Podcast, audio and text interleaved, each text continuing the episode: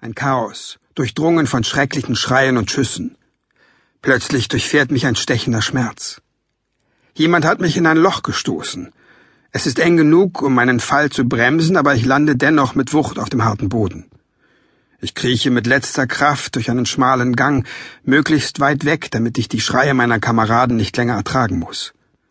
Vielleicht sind es auch die Schreie ihrer Opfer. Weinend versuche ich Teile des Schutzanzugs vom Inch auszuziehen. Als ich die tiefe Wunde an meinem Bauch entdecke, wird mir schwarz vor Augen. Sie müssen mich an einen anderen Ort gebracht haben.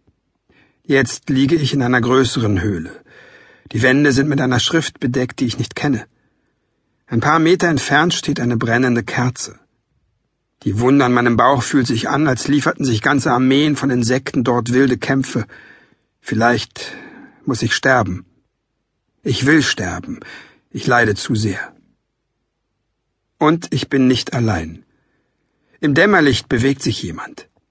Er hat lange Haare, als habe er jahrelang keine Schere gesehen. Ich rufe ihm zu. Ich bin aufgewacht. Hallo. Kann ich bitte etwas trinken? Stille. Ich bin sicher, dass der Unbekannte mich von einem Versteck aus beobachtet. Minutenlang rufe ich. Vergeblich.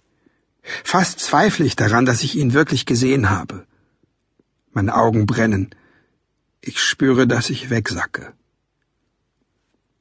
Man hat mich wieder weggebracht, denn jetzt spüre ich einen Luftzug. Ich versuche die Augen zu öffnen. Es gelingt mir nicht. Man hat mir offenbar die Augenlider verklebt und zusätzlich die Augen verbunden. Voller Angst versuche ich den Kopf zu heben, doch um meinen Hals liegt ein Seil. Auch an Brustkorb, Fußknöcheln und Handgelenken bin ich gefesselt. Meine Wunde schmerzt, aber nicht ganz so stark wie zuvor. Ich denke an den Angriff und an die entsetzten Gesichter meiner Freunde. Warum sind sie nicht hier? Vielleicht werde ich sie nie wiedersehen. Vielleicht bin ich der einzige Überlebende und muss mich immer damit quälen, dass ich nicht mit ihnen in den Tod gegangen bin. Ich kann nicht mehr. Ich brülle. Ich will mit jemandem reden. Ich will etwas sehen. Schritte nähern sich. Diese Leute riechen, als hätten sie sich schon lange nicht mehr gewaschen. Einer beugt sich über mich. Ich spüre seinen Atem.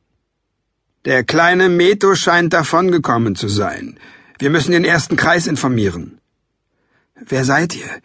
Wo sind meine Freunde? Langsam, Meto, langsam. Du musst noch warten. Wir dürfen noch nicht mit dir sprechen, aber später ganz sicher. Verhalte dich bis dahin ruhig und unauffällig. Sie gehen wieder.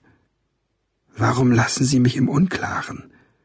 Bei der Flucht aus dem Haus war ich ganz sicher, dass die abgeschnittenen Ohren uns freundlich empfangen würden. Schließlich haben wir so viel auf uns genommen, um zu ihnen zu gelangen. Sie haben mich eben mit meinem Namen angesprochen. Ich bin sicher, dass ich in Ihrem Versteck bin.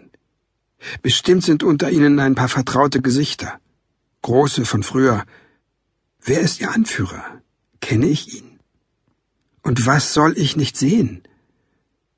In den folgenden Stunden spüre ich immer wieder, dass ich nicht allein bin. Aber das Gemurmel ist zu leise, ich verstehe nichts. Dann höre ich raue Atemgeräusche. Es klingt, als bedrohten zwei Tiere einander. Vielleicht veranstalten sie hier Tierkämpfe. Und wieder überkommt mich mit einem Mal die Erschöpfung. Ich wache auf, als man mir eine lauwarme Trinkflasche in die Hand drückt. Die Fesseln an meinen Handgelenken sind durchtrennt, so dass ich die Flasche aufschrauben und zum Mund führen kann. Darin ist eine Suppe aus Fisch und gekochtem, grob gehacktem Gemüse. Weil ich auf dem Rücken liege, kann ich nur langsam essen und muss alles gründlich kauen. Ich denke an die Mahlzeiten im Haus, die sekundengenau geregelt waren. Die Suppe schmeckt fade, rinnt aber angenehm warm durch meine Speiseröhre. Ich warte lange auf denjenigen, der mich versorgt hat, doch nichts geschieht ob er wohl seinerseits darauf wartet, dass ich wieder einschlafe?